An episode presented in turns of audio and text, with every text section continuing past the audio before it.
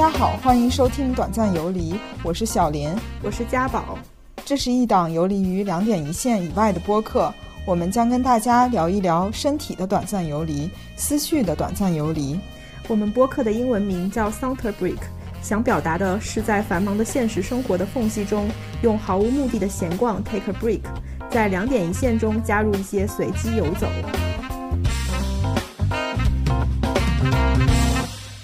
直接把这个铁木尔的那个墓就给他扛上一个飞机，那个飞机必须要什么顺时针绕着那个彼得堡 飞三圈。我想说这到底啥道理？绕树三三匝吗？他还是他还是还是没有放弃，他居然在那边拿那个翻译器打打打那个字出跳英文嘛？那个英文给我看是 Could we go for a walk？然后我直接喊 No No Husband Husband I have husband。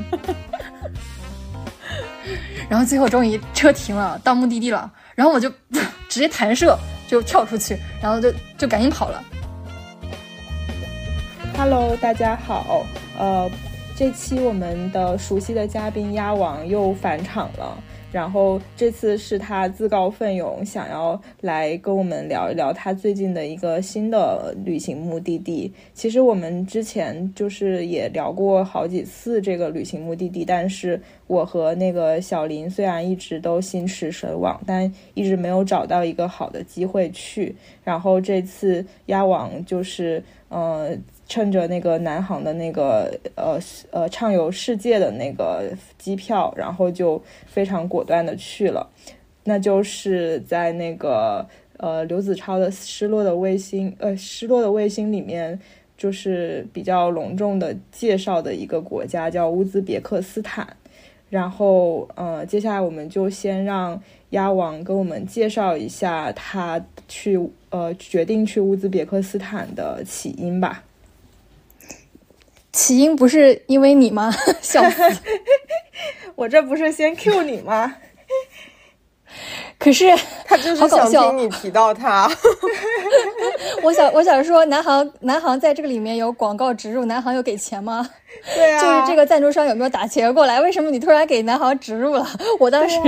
我刚才就很震惊。而且我，我当时还是我给你发了这个南航的这个机票的。南航是不是要给钱的话，应该我们五五分成啊？是的，是的，可以的，可以的。就是一开始是他推荐我买一个套套票，然后后来就是我就是说我不知道要去哪儿玩，然后他说呃呃，如果中亚的话，他觉得乌兹别克应该是之前也问过，就说你觉得这个地方应该是比较好玩的，因为呃就是古迹，然后比较丰富。然后我当时一拍脑袋，我也没多想，然后就直接。先把大交通定了，然后先定了之后就开始，然后呃一开始很搞笑，是我还不知道该怎么玩，然后也处在一种就是批人不做攻略又很拖延又很焦虑的情况。后来我就直接咔咔把火车票也买了，酒店定了，然后就开始不焦虑了，然 后然后就也没有做什么攻略，我就先上路了，然后在路上一边走一边做攻略，然后就就顺完了这一路。然后其实，呃，去了之后，或者说在这个路上，然后你就会种草很多其他的。不过，呃，我觉得如果说是呃一个人也想要就是比较轻松的去呃玩个十天左右的话，其实乌兹别克斯坦、哈萨克斯坦应该都是比较不错的选择，因为呃相对来说就是基建比较好，然后对中国人也很友好。嗯，我之前看刘子刘子超那个书，好像乌兹别克斯坦是五个斯坦里面比较富有的，是吗？哎，对。就相对来说，从历史上，因为它基本上它算是一个呃，在中亚它其实已经算是一个比较比较定居的，就是它有一个比较定居的有都城的这种情况，它可能并不像吉尔吉斯坦，然后一些呃地方它可能是完全呃。吉尔吉斯坦那个民族，他可能比较偏游牧，然后他就是完全靠牧场。对，那那哈萨克斯坦人，他更更多就是他就是一个游牧民族，他特别爱去去放牧，去去养这些牛啊、羊啊什么的，然后再去把它换成金钱。其实他们这个里面的族群还挺复杂的，然后呃，每一个族群。呃，到现在为止还挺有这个民族认同感的，就是我是什么什么什么人。然后我遇到一个小姑娘，她跟我说她是萨马尔罕的塔吉克人，她就是很清楚她自己，嗯，哪怕就是在呃上个世纪有一一些就是在苏联的影响下啊什么的，有一些呃，就是乌兹乌兹别克斯坦化的一些运动，然后很多塔吉克人要么就是呃逃回塔吉克了，要么就是他被逼假假装同化成就是乌兹别克斯坦人，但其实他们内心的认同是我是塔吉克人，他们还会讲塔吉克语。然后那个小姑娘跟我说，她到现在都会讲民族的语言，他们家里的人也会讲。然后我才意识到说，哦，就是他们也有点像，就是中国，就是一个多民族的国家。对，然后我跟他说，我们有五十六个民族，然后他也很震惊，说，居然有这么多国家，就是居然有这么多民族在一个国家里面。而且我发现乌兹别克斯坦的那个民族的丰富程度还是超出我想象。比如说，你不是给我带了一个礼物嘛，然后上面写的是阿拉伯语，那个卖卖那个的人是阿拉伯人是吗？他看上去就像我 我这种印象中的一个阿拉伯老头，戴一个头就包一个头巾。嗯，他这个他他这边的人应该是有比较多人是会还是会写阿拉伯语的。然后他们那边很多年轻人的英语，我觉得还挺好的。嗯嗯，听起来他们现在还有一点就是那种卫星的状态，就是他们还是以前是苏联的卫星，然后现在又。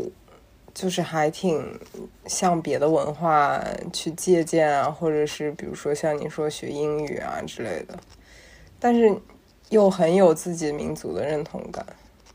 对他们其实民族的认同感也挺强的。有一个比较神奇的就是，呃，就是铁木尔。铁木尔他其实根本不是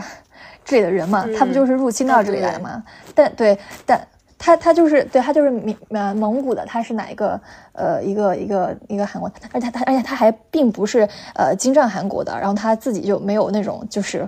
什么就是王族蓝血的地位，所以他还搞搞半天搞又又搞舅舅又搞侄子，反正就是把他们都给呃玩在这个他的计谋中，然后把他们都打倒了，对吧？他又跟什么西察克汗什么的一个就是公公主什么联姻啥啥啥，反正最后其实他就当上了这个整个这个疆域的王，其实就是因为他没有。最正统的血统嘛，所以他要把这个事情搞这么复杂，嗯，然后他其实最后就是他这个王王族，呃，这个这个铁木尔王朝是被那个 Sibani 一个王朝给推翻了，然后后来其实他们在后来就开始去去强化这个乌兹别克斯坦我们这个民族我们这个国家的这个认同感，所以其实铁木尔是一个入侵他们的人，就在他们看来应该是一个侵略者，就是但是他们却并不是呃非常的去去去。注重讲他们自己民族的英雄，他们反而非常推崇铁木尔，他们觉得铁木尔就是就是全天下最大的英雄，就是最厉害的人。之前看一本书里面也提到，好像他们建了一个巨大的这个铁木尔的雕塑，在好像是首都吧。就是我我理解他们这种就是，呃，需要一个强大的民族凝聚力，就是他们现在这个国家的一个凝聚力，甚至不惜以一个入侵者作为他们的这个。一个符号，就是因为首先这个提莫尔他确实是一个很强大的、很铁腕的一个人，是一个强人，然后他就把这个树为一个呃塑造民族自豪感的一个东西，就是在我们外人外人看来肯定是这样。对，而且铁木尔是不是他们历史上就是最强盛的一个时期啊？然后是以他们国家作为一个中心的一个王国。嗯。对，就是他应该就是他们，他们认为他们的那个黄金时代，就像我们认为我们的盛唐是最厉害的，因为铁木尔他就是呃。在这边建了这个呃中心嘛，然后塞马尔罕是他的一个都城，然后他又去控制了不同不同的疆域，就其实他有点像我们理想中那种盛唐，就是又有很多机密的很多领土向他臣服呀，所以他确实是他们那个时候最最最辉煌，他们认为非常辉煌的一个时代。然后铁木尔的雕像其实是有三个的，就一个在呃他们的首都呃塔什干的铁木尔广场，然后另一个在那个塞马尔罕，还呃还有一个是在。就是铁木尔自己的老家，叫那个沙海里呃萨布兹，然后有现在目前是有三个。我觉得最最好玩的就是铁木尔这个广场，就是它其实那里本身呃在不同时期的雕像并不都是铁木尔。然后之前俄国的占领塔什干的时期呢，就是考夫曼将军、列宁、斯大林、马克思 都都被摁摁安在那个广场上，曾经，然后后来都被你拿走了，然后最后还是。铁木尔站在那广场上，然后那个广场叫又就名字叫铁木尔广场，这样子，有一种我又回来了。对，就是就是有种灰太狼的感觉。我听过一个比较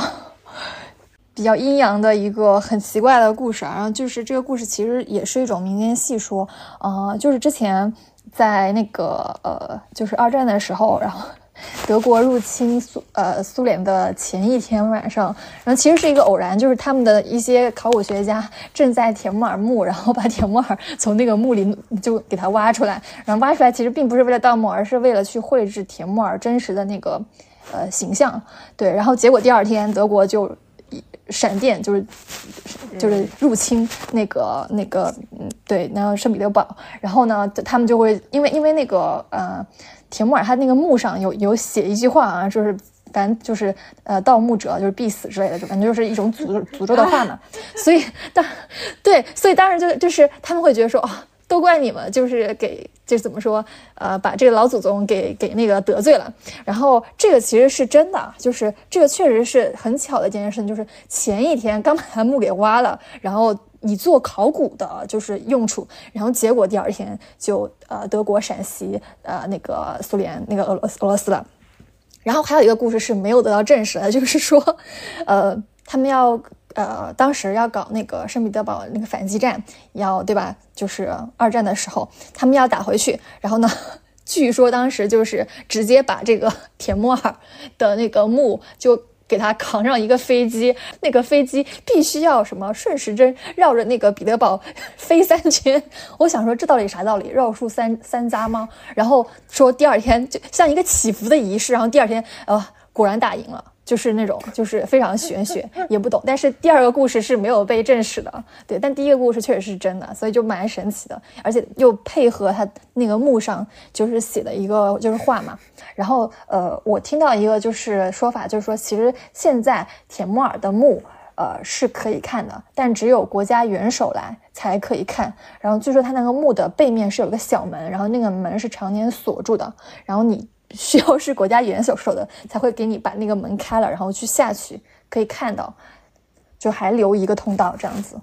他他的墓是在哪一个城市？他的墓，呃，他的墓在撒马尔罕。其实是这样的，就是他，呃，铁木尔他是呃，就是想要呃东征，就是明朝的时候。对吧？当时跟明朝打仗，其实是比较就是比较悬的，大家都都可能认为他可能对吧，就是会让明朝够呛。然后结果他在那个东征的途上途中，他自己病死了。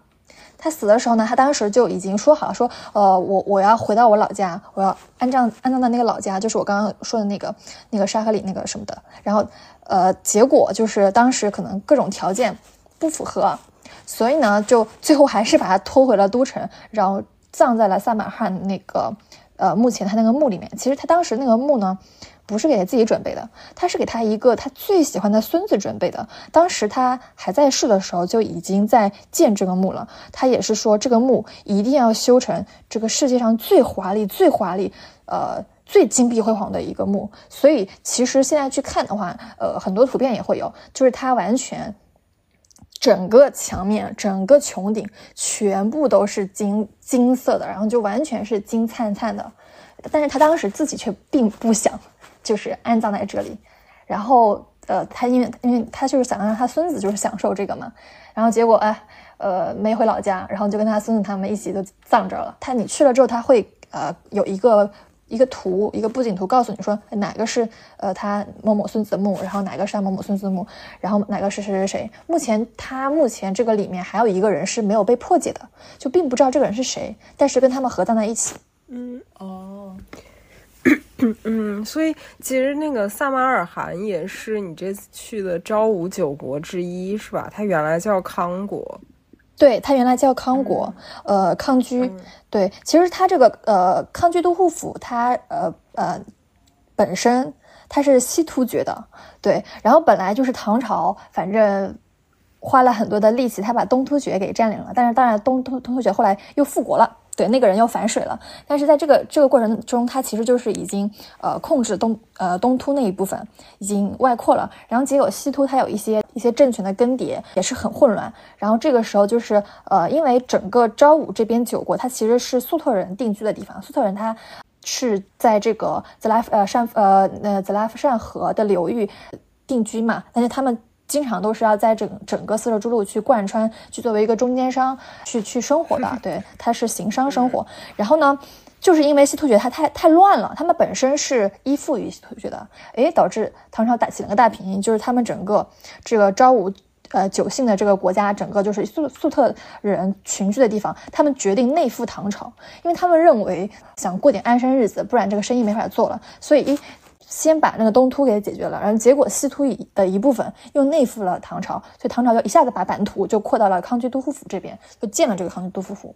然后康居都护府的这个这个地方的中心就在撒马尔罕。嗯。所以他在唐朝的时候，这个地区是算是归顺于唐朝的，就是可能也能算是中国的一部分。他应该就算是就是唐朝机密的一些都护府的其中一个。嗯嗯，就是它是一个机密的关系，就是它可能呃比较密切的一些往来呀，一些一些就是朝贡。但其实你很难说，就是唐朝的领土它是不是这个。我们就是，其实唐朝的疆域领土都是我们幻想中的，就是这些东西根本就不归唐朝管。但是唐朝就认为在名义上他管到了，但其实他这种管只是一种名义上的。然后他呃认为啊，就是在呃 这种游牧民族，还有包括说在中亚整个片区，他们都不认为自己是依附于唐朝的，他们就是认为我只需要满足这个天可汗他的一一些。权力上的这种名义上的这种荣荣耀的感觉，我就可以获得更多的好处。对他们的现在就是，哎，我我不就是要承认你高我一等吗？但是我获得更多的一些就是，嗯，比如说行商的一些方便。然后呃，皇帝的赏赐，然后我可以在你们国家通过就是呃倒卖倒卖，然后去控制这个生意，控制这个思路。在他们看来，这个好处完全是让他们占了呀。其实呃，中国是在赔钱的，来来来赚吆喝嘛。所以在他们的这个认同感里面，他们并不认为。所以很多时候呃，就是也有学者就就会认为，其实他这种领土的这种观念其实是很很虚的，完全是一种自自嗨。就他把它标很很多，就是自嗨，但其实别人明明是自治的一个状态，然后他们也有自己的王，他们完全有自己的一套这个，然后他们有自己的一些民族，对吧？根本其实跟中中国也只是一种比较密切的合作关系。就比如说这个撒马汉，它本身就是粟特人的首都，然后又是丝绸之路里面一个非常大的一个中中转站嘛，呃，这个地方又多次是变成一个首都嘛，作为一个首都，然后他们本身，呃。就是阿弗萨比呃的这个这个这个地地区也是一个古城，他们当时考古的时候又发现他们有好几层的地质，就是有好好多王朝都以他这个地方作为王都，所以它其实呃应该也算是你去乌兹别克斯坦，如果说你要去朝圣一些历史的东西，你这个地方是必去的，应该也是那个乌国最出名的一个城市了。嗯，对，那其实跟它比较并列的是布哈拉，布哈拉其实就是安国。嗯，就是安国其实就是安禄山吗？就是安史之的，对对，安禄山的一些亲戚应该是这个国这个地方地区的一些贵族，然后他们他他其实不姓安，他本身好像是姓另一个，对，然后他妈妈改嫁改嫁成一个姓安的，对，当时其实从从北北周北齐到这个隋唐，然后很多的粟特人是在中原为官，然后有很高的这个呃贵族的地位的。他呢，就是都没有官职，他是一个，就是因为他不是说他会酒性语言什么什么的，说他很厉害，对吧？然后，所以他其实是在唐朝做一个行商的角色，就相当于是去去去去那个什么 sales。对，就是销售，对，他是专门卖的卖货的。然后后来他其实是对慢慢的才去去政治地位起来，也是因为他家族有些人同朝为官，然后慢慢起来。但其实他并不姓安，而且据说他跟他的一些就是亲戚关系很差，所以他年轻的时候是不愿意冠安姓的。然后慢慢了之后，他才呃有了一些就是认同感，然后他才说我愿意姓安，因为他本身呃。对，姓安那个只是他养父嘛，然后他养父又又又死了，他要跟养父的亲戚一起来那个中那个唐朝来长安谋生活这样子。对，是是这样的。哦，所以布哈拉是比较古城的。嗯，对，它也是，其实它的历史的文化积淀，从考古来说，跟撒马罕是不相上下的。嗯，但是它可能会比较小众，而且它其实算是一个，嗯，呃，怎么说？应该算是呃，整个这个中亚地区的一个北大清华的地方，就是呃，整个比如说哪怕是波斯的波斯的贵族，对吧？阿拉伯的贵族，嗯，很多地方的贵族都会把自己的小孩儿从别的国家送到布哈拉来进修，然后他们现在还有一个经学院正在就是仍然就是在在在运作中。然后你去了之后，你只能在门口看一眼，进不去，因为他那个经学院完全就是被拦着不让你进的。然后很多呃国家的伊玛目，就他们的首领，他们的那个宗教领袖都是这个学校毕业的，就这个经学院毕业的毕业的。在他们看来，他们应该就是一个呃教育圣地的一个地位，所以其实布哈拉地位是很高的。但是你去那个那个城市看，你就发现那个城市很小，然后满城风沙，然后都在装修工程，然后他们那边就是呃商贸也是很发达的，很多萨马汉的。呃，工艺品其实都是布哈拉去进货的，所以如果说要去买东西的话，布哈拉其实是一个更好还价的一个地方。所以我们最后就是在布哈拉买的东西是最多的。嗯，我看说阿凡提是布哈拉人，我当时也也是很震惊，就是我一直以为阿凡提是中国新疆人。小时候看那个动画片，他不是《一千零一夜》里面的角色吗？可是你小时候看那个动画片，你觉得它是就是设定是在新疆啊？只能说新疆是我们对就是中西亚那边的，就是想象的一个入口吧。哎，我记得你说你跟我说，就是本来你是有计划要去另外一个古城，然后后来在青旅那边遇到一个去过的，然后跟你们说建议不要去。那个是哪一个城市啊？哦，就是西瓦，就是西瓦城堡。哦哦。其实西瓦就是呃，就是花剌子模。对，西瓦在攻略里基本都会被提到的。嗯，对，它是一个呃，原来它也是最繁忙的一个奴隶市场，然后它也是最靠咸海的地方。呃，我是一开始做攻略的时候，我就发现这这个路程很呃很不经济。为什么呢？就是我算了半天，就发现不管怎么去，都需要有一程坐呃夜班的呃火车卧铺火车去，因为你在攻略中。不会有人跟你说这个地方怎么怎么的坑或者干嘛干嘛，看都是这个地方有多多好多好，对吧？还有就是每个人在攻略里面都可以都会提的什么有句诗什么的，什么我愿意给你一袋黄金换看西瓦一眼，真的真的只有一眼，真的只有一眼，因为这个古城只够逛一个小时，然后逛完就真的没有事情做了。嗯，总之就是需要做一些取舍，不是特别嗯性价比高的一个地方。我觉得我如果就是想去花剌子模，可能最大的原因是李白吧。就是不是说李白是花剌子模人吗？他不是岁月城的吗？岁月城在吉尔吉斯坦呀。哦，是岁月城，那我搞混了。那好像没有理由了。就这个，但是这个就也是土，也是一个很有名气的地方，就觉得有点可惜。嗯，因为花剌子模，他这个国家就花剌子模人，他在这个历史上他也曾经辉煌过嘛。说了这个康国，说了这个安国，其实还有一个就是他们的首都，他们的首都首都叫石国，嗯，就是叫塔什干，嗯，然后塔什干它这个呃突厥语它是呃 tash 就是石头的意思，对，然后这个石国其实是跟那个呃那个唐朝那个那个达拉斯。之战是是关系挺大的，但是达罗斯这个达罗斯之战其实反而是在中国史书中，呃，说的很少的一个一个事情。但它其实就是在那个安史之乱的五年前，四五年前，然后这也是就是他们呃高仙芝他就是呃打了一个败败仗，而且是大败仗。当时是他带去的人，嗯，穿过了葱岭，然后就是帕米尔高原。千辛万苦来来到了哈萨克斯坦，那个呃那个达拉斯嘛达罗斯这个地方，然后跟这个阿巴斯王朝，也就是跟那个阿拉伯的这个人大战，然后结果惨败，败了就就算了，然后高仙芝自己逃跑了，然后但是逃跑的时候只带走了一一两千人回唐朝，然后有一两万人完全是被阿巴斯王朝的阿巴斯阿巴斯王给给那个生擒了，然后全都充作俘虏。然后这个他们当时这个俘虏里面有很多人，比如说一些一些金银匠匠人，就是有很多工匠，有很多呃，还有一些造懂得造纸的技术的，然后还有一些就是呃，就是他们的富家子弟，然后其中一个富家子弟就是嗯。京兆杜氏的，他叫杜环，最后居然回来了。然后他还写了一本书，叫《金行呃呃金行记》，但是这本书已经失传了。为什么会知道这本书？是因为他有另一个亲戚，应该是他的那个什么叔叔吧。但是其实这个叔叔是比他年轻的，他只是那个辈分比较比较大一点。当时是他的那个。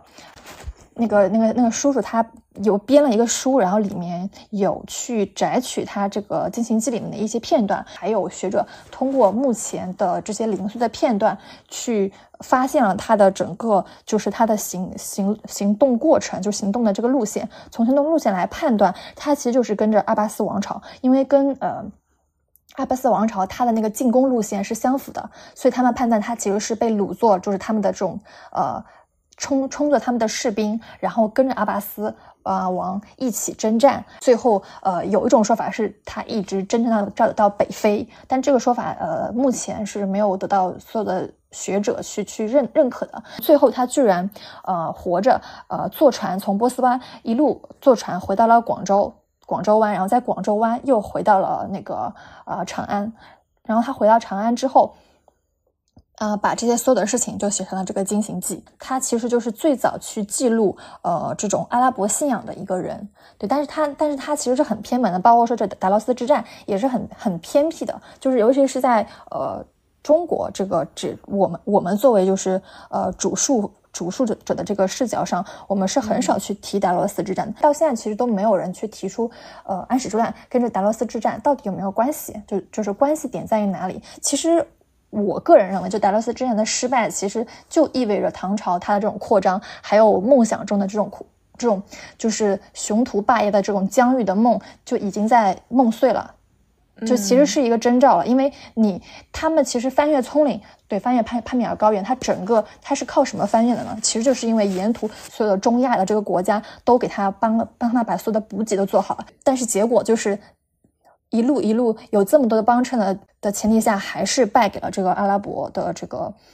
这个势力。也就是说，其实呃，阿拉伯势力的崛起也是一个必然，因为呃，阿拉伯一开始。把波斯灭了嘛，然后波斯的王子其实当时就逃到呃唐朝，然后唐玄宗当时就是 没法帮他，因为太远了，也也犯不着就帮你，然后就安抚这个波斯王子啊，就给他封了大官，然后那个波斯王子呃这一辈子都想回去，都想复国，有个复国梦。然后他儿子后来在就是一个就 Bactria 这个地区，然后他也是去抗争，就是反抗，想要复国，然后又又失败了，然后又来到唐朝，然后在唐朝就是谋了一个官职，所以慢慢就是一代一代。波斯人他们的那个波斯梦就碎了嘛，然后阿拉伯他又不仅不满足于去在这个波斯这个地区的这个这个霸权，又开始向东，然后才会有了呃，我刚才说达罗斯之战，就他也又把中亚的一部分地地区都吸收了，然后慢慢的就开始呃那个阿拉伯化，整个中亚开始阿拉伯化，然后呃，其实从这个时候就可以看出来，唐朝已经没有办法再去左右。整个中亚了，慢慢的奠定了阿拉伯世界目前的这个格局。大概也是从呃到宋朝这个左右吧，就一千呃公元一千年的时候。嗯，哎，那你对塔什干现在这个城市有什么印象呢？他们的城市规划都特别好，就是特别好，就是你你会以为很落后，但其实塔什干跟萨马尔罕都很先进。嗯，塔什干目前因为它是地震，它之前是地震嘛。就是二二十世纪地震，然后后来苏联去援建，所以塔什干应该是最具有苏联特色的感觉。嗯，就是它整个街道非常的宽阔，然后你看了超级舒服。公立的一些建筑是其实是非常苏联的，就是很多很苏联的话的一些建筑，包括他们的一些就是会堂呀，然后呃历史的一些一些博物馆呀、美术馆啊什么的。但是呃建筑都很非常的舒服，就是很很规整。然后我在那边遇到一个驴友，然后他又跟我说，他说想不到一个穆斯林国家居然这么爱干净，虽然挺冒犯，但我我们觉得确实是，就感觉融合了好几种文化的那特色，但是又没有失去本本民族的特色。嗯，就是你去呃每一个景点，其实呃都能看。看到一些，但其实基本上可能大家看比较多的，呃，能看到的的景点，其实都是啊阿拉伯化，就是穆斯林化之后的一些景点。但是我会特意去找一些没有就是穆斯林化之前的一些景点去看。嗯，比如说嘞，比如说我刚刚有提到，就是呃萨马汉的一个考考古发现的一个壁画。萨马汉它其实本身呃有有一段时间。比较古的名字叫那个 Afros 呃 s e a b 然后它那个古城就是呃考古地质就发现好好好好几层的那个地质层，就发现它有好多古城的那个都城都建在这边，然后他们就把它那个都城挖出来嘛，呃上个世纪，然后联合国的考古队，然后就集结了呃全市呃全全球很顶尖的一些考古大拿，然后去挖掘，然后这个这个。这个阿弗萨比这个遗址，然后结果他们就是有一天就打开了一个坍塌的房子，然后那个房子打开之后就发现里面四面墙都是壁画，现在这个壁画叫大使厅壁画，因为它这个里面的内容基本上讲的就是那个东西南北四方然后来朝的一个一个事情，然后它这个整个大使厅基本上是呈一个正方形，然后这个正方形你一进去就是。对，面对就是这个西墙，然后西墙其实讲的就是康国的那个福护曼王。康国这个福护曼王是谁呢？就是当年唐高宗呃册封他为那个康居都护府呃都护府的那个都督的那个人，就画了他他在那个新年的时候去接见各国的使臣。然后呢，他那个呃北墙它是一面中国墙，它这个中国墙最有意思的是呃上面画了那个武则天。泛龙舟，对，很神奇。武则天泛龙舟，因为它这个每一面的壁画其实都有损毁。你现在去看，你会非常清晰的看到那个龙舟，那个龙舟那个龙花特别丑。因为，因为他们会体现人物是这样，就是如果我把这个人物画的很大，这个人物就是主角，就是最厉害的一个人。所以你会发现那个船上有一些比较小的一些女女人，就是侍女。然后其中一个女人她是脸很大，头很大的，然后她就是武则天。根据他们的分析。对这个这个中国墙的中间是一个呃猎杀猎呃猎杀的场景，就是中国的勇士在猎杀这个呃豹子。然后其实唐朝是一个非常注重这种狩猎啊，注重这种就是很很很很很那个。抑郁的，就是这这种比较勇猛的这种形象的去塑造的，所以你会看到它这个里面有很多的这种狩猎争斗的场面，这是这些狩猎争斗的场面，其实是在中亚非常流行的。然后在最右侧，呃，这个地画这个地方其实基本上已经完全就是淹没了，就完全就是脱落了。但是呃，专家分析应该是唐高宗刺杀就是呃狮子跟豹子，就是他在狩猎的一个场景。然后他这个。南墙其实对应的就是呃萨满汉，呃现在有不同说法，就是有人认为它是一个迎亲的场景，但是我看的这这个资料还有这个学者的讲法，也是我比较认同的，是认为它其实就是一个新年的一个就是祭祀礼，因为它那个新年祭祀礼，你们看看到有人坐在这个像像。大象上，然后还还其中还有赶了四只很可爱的小鸭子，然后这个鸭子是献给神的，然后还有一个马白就是白色的马，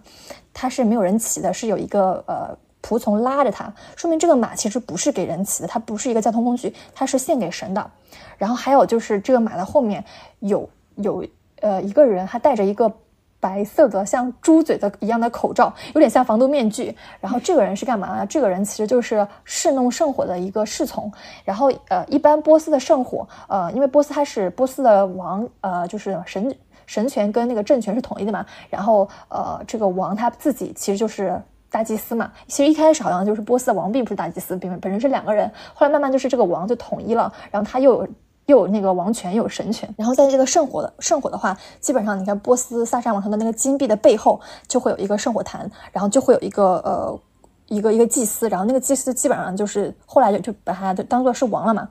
然后，但是会有人侍弄圣火的，然后会有两个侍弄圣火的人，然后因为圣火是纯洁的，所以你不可以口喷它，你不可以用用任何的那个污秽的东西就进到圣火那个祭坛上，所以人的就是靠近圣火这两个侍从啊，都是都会戴一个像猪嘴一样的这种防毒面具，然后那个面具是白色的，所以戴着这个面具的话，一定是去祭祀这个圣火的。这个是南墙的故事，然后西墙的故事就是也是。就是最精彩，就是这个万国来朝，然后呃，就他们分析很多，然后其中一个比较神奇的就是，呃，这个这个这个版面里面有非常多的突厥人，呃，有的人认为突厥人，呃，为什么会有那么多突厥人？其实就是因为啊，唐玄宗的时候，东突不是被那个被被被搞掉了嘛，对吧？然后就内附了嘛。从东东突被内附之后，整个这个片区突厥人就。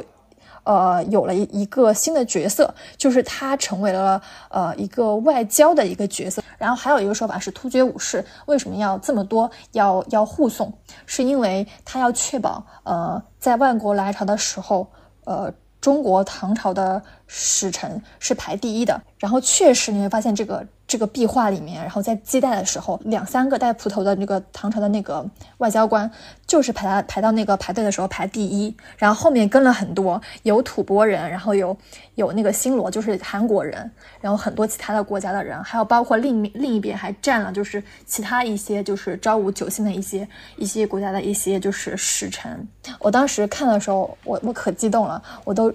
激动坏了。然后后来我还特意去找了这个。这个就是馆长，然后我还以为这个馆长他会讲英文呢，就他一句话不会讲。然后，但是他很神奇，他拿了一本书给我看，然后当时立刻就明白了，明白了什么呢？就是我在小红书上偶然看到一个人来这个。博物馆找馆长，还跟他合影合影，然后我就把那个小红书搜出来，我就问他是不是这个人送你的。然后后来我还很神奇的是，我在小红书就是私联到了这个这个博主，我问他，我把这个书拍给他，我说这本书是你送给馆长的吗？馆长今天拿出来给我看，然后他居然回我了，说是的，就是这本书，就很神奇。我刚刚也搜到了，是那个 萨马尔汗的荣光吗？对，就三马汉的《荣光》这本书。我刚刚你说的时候，我在搜小红书，然后我也搜到了这个人。我还说这也太好了吧，还有馆长亲自接待，这是大数据，大数据把这个事情推给你了。嗯，天呐，世界好小啊！然后馆长就是他不知道该跟我讲什么，然后指了指这个书是，就是说这个书是 good。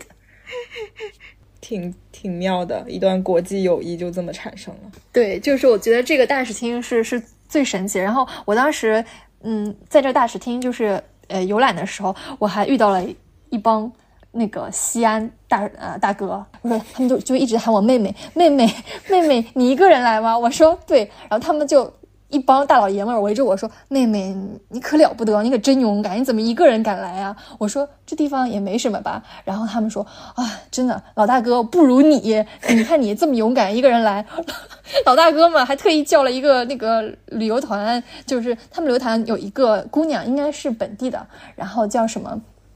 叫什么什么秋莎，然后那个女女的就是会讲普通话嘛，然后我还特地就是呃。通过他让呃帮忙翻译了一下，就是就想问一下他这个这个壁画为什么就是他们判定这个这个西墙的这个是这个康居的福曼王，呃，然后为什么呃你们认为这福曼曼王在扮演太阳神？因为他最神奇的是呃目前这个万国来朝这个使臣的画都是都是清晰的，基本上使臣的那个形象都是清晰的，因为它只有上面一半。就完全呃，就是破坏掉了。但是上面一半就是他，其实就是要讲这个王坐在一个宝座上。然后当时其实对于这个东西的有很多解释。一开始的解释有一种就是认为他们其实是在呃拜贺呃娜娜女神。娜娜女神其实就是粟特的一个一个一个女神，对。然后她是四只手坐坐在那个狮狮子身上的，对。但是后来这个说法就被 ban 掉了，就是他们认为。呃，他们在朝贺的一定是一个实体的人物。当他们去敲定福慧曼万王在扮演太阳神的时候，我们这个中国墙其实有一个非常呃非常明显的一个就是时间信号，就是然后其中一个人就提到说，诶，这个这个武则天她在那个坐在这个船上划龙舟，对吧？然后他这个龙舟下面其实有一个人，他是在水里的。然后当时就有一个是提出，这个在水里要淹死的人是不是屈原？哎，这个来来了一个懂懂那个中国文化的，对吧？对，但对，然后就通过这个划龙舟这个这件事情，他们就联想到说，这个这个东西是不是在提醒，就是这个时间，对这个时间点。然后之前讲到说，南墙他们不是在呃做那个新年的那个呃祭拜嘛，然后呃西墙又是他们新年的时候，呃这个王在扮演太阳神，然后接接受万国的朝贡，然后。南墙，呃，北墙又是中国在范龙舟，然后因为呃他们的这个节日呢，就是中亚的这个新年不一样的是，它是在夏天，它是在夏夏天葡萄成熟的时候是他们的新年，然后他们就查了万万年历，发现六六零年的时候，端午节那天刚好就是中亚新年这一天，嗯，然后一切就开始对上了，就像一个魔方扭扭到最后就开始严丝合缝，然后他们才意识到，如果这样解释的话是逻辑最通顺的。对我感觉这就是考古的魅力，哎，对，当时我看完我就想说，这帮人真的脑子太好了，他们是咋咋想到这件事情的？但是感觉中国人去那边还怪亲切的，就看到很多我们我们的元素。是的，就是，而且最神奇的就是，我当时不是碰到老老大哥那个旅游团嘛，然后老大哥旅游团就是觉得就很好笑，是本来以为是讲解员讲，结果我跟讲解员在那边热聊，就是通过那个那个那个他们那个导游热聊，然后讲解员最后跟我说，呃，Thank you，然后他学到了很多。什么呀？你让，你让讲解员把钱给你？对，不知道是该谁该收谁的门票，就就很神奇。对啊，哎，那你就是借机再说说这趟旅途里面遇到其他的人呗？啊，就就很多，就是我觉得我要不还是讲一些，先讲一些不好的，然后再讲一些好的吧。就是我我有一次打车遇到个二六子，然后，对，就是这个二六子很搞笑，就是就是这个二六子就是穿很少，然后穿一个就是 T 恤，然后然后其实天呃。也也蛮冷的哈，然后我打车去一个还比较远的地方，然后去逛一下。然后当时早上我一个人出门，然后他就在那边一直看着我说，嗯，指了指说我 girl girl girl，然后指了指自己说 boy boy boy，因为我都是坐 坐后排嘛。然后对，然后我就想说大哥你能不能看看路啊？然后他就一直 girl girl girl 指我 boy boy boy 指他，然后我就嗯嗯嗯 boy boy you are boy，然后他又开始举起自己的肌肉的手，然后就嗯嗯。就点点自己的肱二头肌，我说哦哦，muscle muscle，他说 yes yes muscle boy muscle boy，我说嗯嗯 yes yes，然后 muscle muscle，然后他还在那边讲，然后又跟又跟我说 boy I'm boy I'm bad boy，然后就不知道为啥就开始眼神很迷离，然后我就还说这人有病啊，为什么还还在那边讲？然后他是觉得自己呃在练口语吗？然后他又说 嗯，练口语就练了俩词儿。对，因为他他不会讲，然后他就还指着我 girl，然后指自己 boy，然后又又把手伸出来，然后做了一个套那个套戒指的动作，然后是在无名指，然后一直套戒指，一直套戒指，套套戒指，然后我就大喊 I have husband，I have husband，然后他说 what，然后我说 husband husband，他说 husband? What husband，我说 husband husband，然后他就一直看着很急，然后他还觉得。很难沟通，他一定要知道 husband 是什么，然后就拿出自己的手机，打开了翻译器，然后我就把他手机一把夺过去，我就帮他打那个 husband，就是用英文，然后他就立刻出现了一个叫什么 merk 什么的一个一个一个一个他们他们的那个语的那个词，他说啊，no no no husband no husband，我说 yes yes yes husband husband husband，你俩在 rap 呢？对呀，他就我不知道他是不是，然后他就一直举这个手，然后戴戒指，然后因为我没有戴嘛。我从来没有戴过，然后我就说，我就说，trust me，trust me，I have husband，I husband，然后他还是他还是还是 没有放弃，他居然在那边拿那个翻译器打打打那个字，然后出跳英文嘛，然后那个英文给我看是，could we go for a walk？然后我直接喊 no no，husband，husband，I have husband，然后最后终于车停了，到目的地了，然后我就直接弹射。就跳出去，然后就就赶紧跑了。然后这个就是我遇到的一个二六子，对，然后就很无语。然后还有就是，就我我不是刚才跟你们讲那个铁木尔的那个墓的事情，就就是包括说为什么还有现在还有一个总统可以去的那个门，其实是一个我在铁木尔墓认识的一个小哥告诉我的。对，因为我一开始就是知道了这两个这个。传说我不确定，我就把这个正好遇到一个小哥在那边写英文，故作忧郁和高雅，就开始问他，我说你在写啥呀？他又说，呃，I'm writing the history，然后我就说，哇，What's history？然后就开始跟他开始跟他讲英文。对他可装逼，可而且关键他还挺会讲英文的。然后就把我我知道这个故事，连英文加手势跟他表述了一遍。然后他又说，第一个他知道，第二个不知道。对，就是我说那个把那个他的那个把这个铁木尔扔那个飞机上，对，转三圈那个，他说他没听说过。不，他告诉我另一个就是那个总统可以下那个铁木尔墓的事情。然后后来我想说，真不错，这里的人民风淳朴，对吧？就交流下来，相谈甚欢，真好。然后我就已经打好车，我要准备准备要去第二个景点了。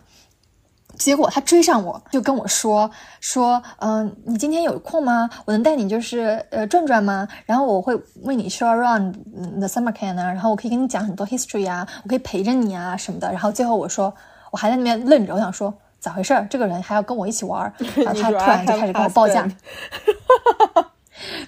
这个就没有 husband，他就是想赚我钱，就是想赚我钱，他跟我就直接开价 fifty dollars，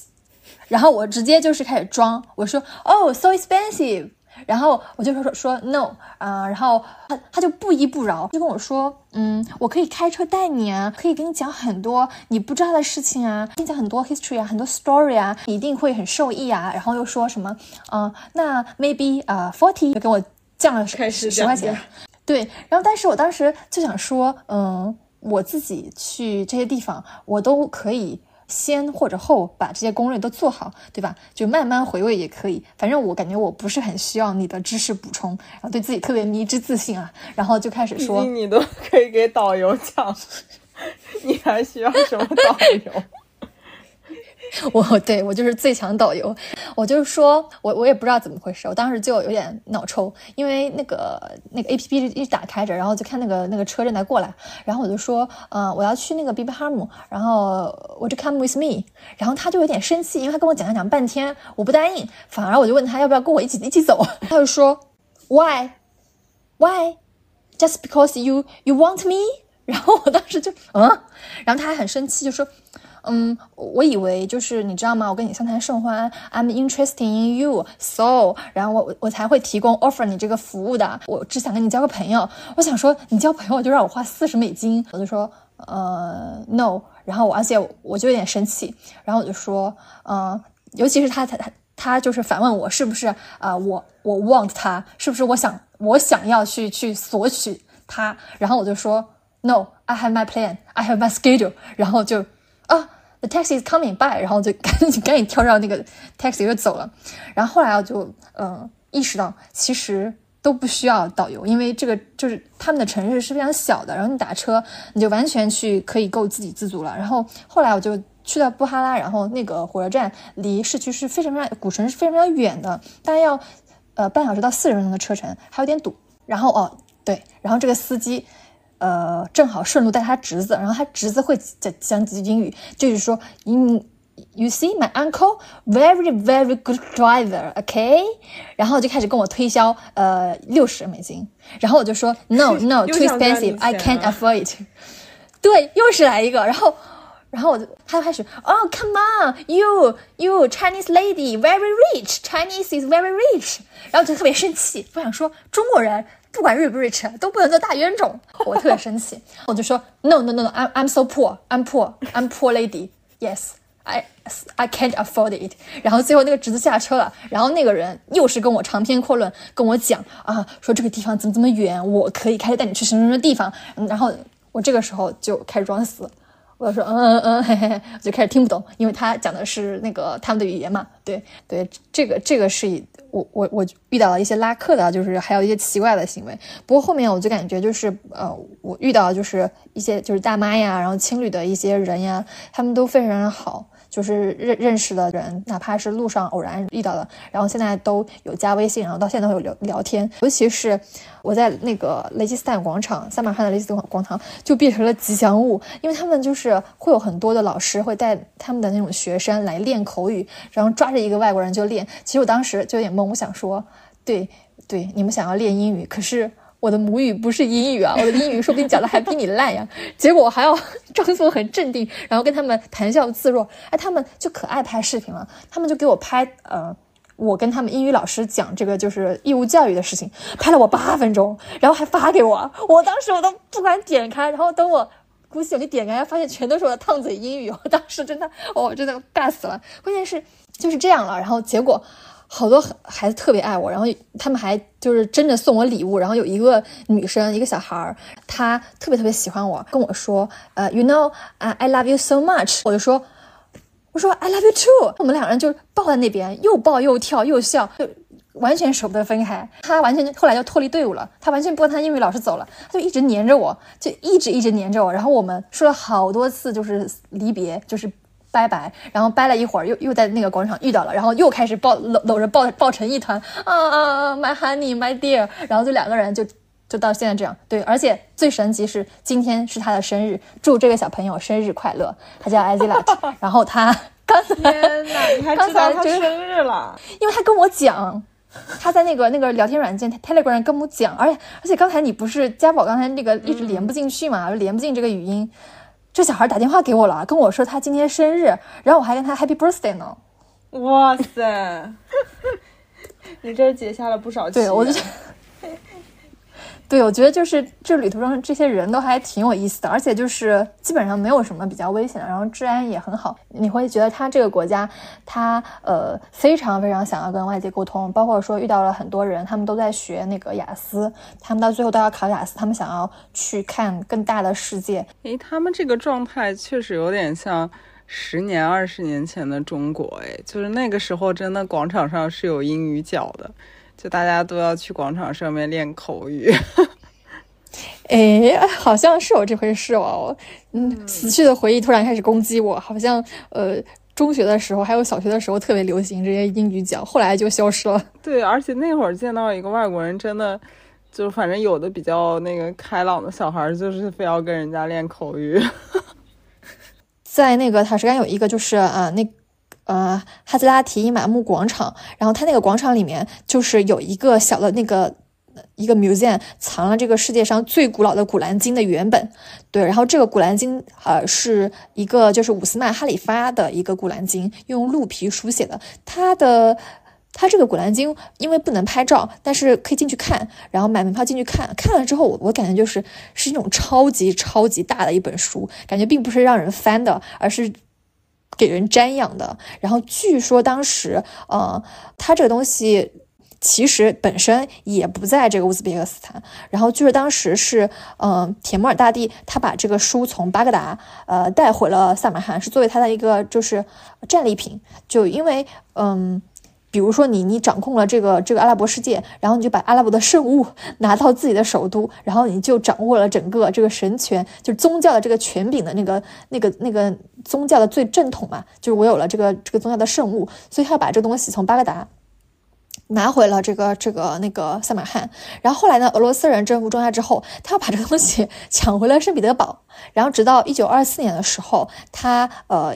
考虑到一些就是那个外交友谊，然后他又把这个书还给了乌兹别克斯坦，所以现在这个书还藏在那个就是我说这个一嗯这个广场上的一个 library 里面。然后这个书有一个很神奇的是说，据说这个伍斯曼哈里发他是被政变然后谋杀的，然后当时据说当时就是他被谋杀的时候血滴在了这个古兰经上，但是。我们都没有看到哪里有血迹，我们也只能把它作为一个传说来来听。就是你之后还有别的这个旅行计划吗？你要加入吗？咱咱们去，咱们咱们去探访你的老家吧。我已经仰慕已久，偏呃那个 Panchkent。哦，那你这次还没有去？呃，因为我看了一下，就是我办签证来不及了，因为他那个东西可能我需要就是找一个旅行社帮我挂了办，因为那个呃塔吉克斯坦好像就是个人自己去办电子签拒签率极高，有人说百分之六十，有人说百分之九十，就是办不下来，所以可能需要挂一下旅行社，走旅行社。嗯。嗯，然后说可能要预留一到两个月的时间，让旅行社去看这个事能不能办好。然后个人签可能就是据说是看心情发放，是就是你可能提交进去之后，你可能也等不到。嗯，对。然后 p a n c h 呢，它其实是一个很大的一个遗址群，然后他们在这个周边其实一直到现在，他们的考古还没有停。P e n t a g o n 它其实就是也是很多壁画嘛，然后呃也是一个他们很大的这个米国的一个王城，对一个一个都城，然后呃他们也复原了很多人的一些就是家，就比如说他这个家里面也会有很多很多的壁画，然后这个壁画其实透露出来是呃粟特人的一些就是呃他们的一些哲学，还有他们的一些所思所想。最神奇的点就是在于，嗯，这个跟你另一个老家要联系来，就是山西老家，就是山西，对。都都是爱在你老家转悠，就是山西不是之前其实就是出土了于洪于洪墓嘛？其实于洪墓应该是呃呃，同时也是他们在这边呃挖这个 Panchkan 的，然后挖这个就是 a f r o s a b i 就是这个这个年代，然后呃反正我在书上看啊，这个学者讲说，哇，突然中国发来贺电，他们在山西挖到了于洪墓，然后说当时他们那一天，哇，所有人都欢腾，超级开心，就是。呃，就是呼应了嘛，就是在北朝的时候，就是有一些就是苏特萨宝就已经在呃中原的王朝呃为官作宰，然后已经有了很高的这个政治地位，就是他们当时他们的财富、他们的穿着已经跟波斯王族无异了，就非常的富有，非常的有政治地位，就是就是相当于山西的这个人挖出来的东西，然后发现他们穿的东穿的衣服和粟特人不是和波斯人是一样的。对它整个片区其实就是以波斯为尊嘛，然后它这个粟特人啊，其实从于洪木开始，然后到史君、安家，呃，这些人都发现他们其实就是粟特人。然后因为我我之前说他们粟特人掌握整个丝路的这个商队嘛，然后这个商队其实是一个很大很大的群体，就是很多人，然后这个商队必须有一个首领，然后这个首领也是一个呃。神权跟政权集合的人，他需要负责他们的祭祀、礼仪、宗教，然后也需要负责他们商队的外交、呃经商、贸易，所以他是也是一个呃完全集合于一身的人。所以这个人叫萨宝。这个萨宝其实后来变成唐代的一个官职，因为唐唐朝它其实是划了一些片区、一些一些坊嘛，有有一些坊是专门给呃呃粟特人去去住的，然后他们可能这种礼坊是由粟特的萨宝去管理的。当时他起出来那个石棺里面的很多意象，也是粟特粟特的意象。然后讲到这就要讲到粟特人他的那个丧葬的文化其实不一样，就是有纳骨翁，就他们会把呃就是家人死去家人的骨头放在一个瓮里，然后藏在一个地方，然后并。并不是在土底下，然后这个他们会认为，啊，我每逢过节，还有包括我想你的时候，就把这个瓮拿出来，然后抱着这个瓮，把这个骨头捡出来，对着骨头哭，然后又摸又亲，表达自己的相思之苦。他们认为这个是，这个是对，就是就是对，就跟跟祖先的交流，就是爱你是这样的。但是我们可能就认认为你你在对吧践踏这个遗遗体，人很不吉利，然后又又对祖先就是对吧不敬这样。我们可能中原文化会这样的这个习俗啊，就三大习俗很。不一样，嗯嗯，然后 p a t r i c 它最神奇的是都没有商贸的壁画，这个是最神奇的。但是就是可以跟对，你的老家山西可以呼应，就是 在中国保留了很多粟特人经商的一些一些一些呃文物。壁画各种就是可以证明他们有商贸行动的，包括说我说的这个呃于洪墓里面就有他呃就是带领商队克服什么什么困难，就是有这样的一个画面。但是在他们老家，在真正粟特人群居的地方，却根本很难找到呃商贸的元素。所以这个东西其实现在确实也没有办法解释，到底是他们刻意回避，他们认为就是经商仍然是一个不体面的事情，还是他们认为就是呃这个事情不需要讲？因为在我们看来，呃一直以来啊，就是学者都以为就是自认为粟特人是不排斥经商的，粟特人是以经商立国的，他们应该是以经商为为荣的。但是真正的考古现在起出来的东西里面都没有。呃，都是有刻意在规避一些商贸元素，就是都没有讲他们如何经商啊，如何去准备货物啊，然后呃，这个路上、丝路上是怎么弄，反而是在遥远的中国，嗯，在这中国这一端，我们记录了很多粟特人是如何经商的。对，就是蛮神奇的，就是两边就两端的不同的一些侧重，然后让我们在一起再再聚在一起去看这个就消失的文明。我觉得这个虽然有点跑题，但是可能能作为下集预告。我觉得下集去就是 p a n c h a n 对吧？对，嗯，那我们这一期就先聊到这儿。我觉得呃，就是很有意思，包括上一期去高加索，还有这一期的鸭王去到这个中亚这些地带，我觉得比较有趣的点就是它是一个文化交融的地带。你可能会在呃乌兹别克斯坦看到一些中国的东西，然后也会。嗯，在一些中国中国的地区发现一些呃乌兹别克特乌乌乌兹别克斯坦的一些特色，就是还挺有趣的。嗯，我觉得就是嗯，亚王今年一直在践行丝路之旅，然后希望他可以把这条路补全。